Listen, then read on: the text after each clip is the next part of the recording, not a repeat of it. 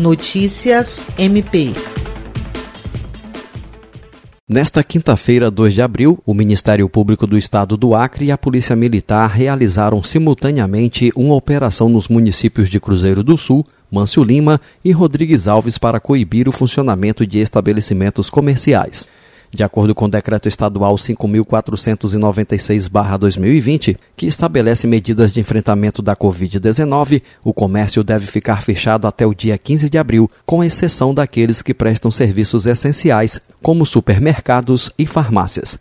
Segundo o promotor Ocimar Sales Júnior, empresas foram notificadas por estarem infringindo as normas, contrariando as medidas de isolamento e distanciamento social recomendadas pelas autoridades de saúde para evitar o risco de contágio pelo coronavírus. Jean Oliveira, Agência de Notícias do Ministério Público do Estado do Acre.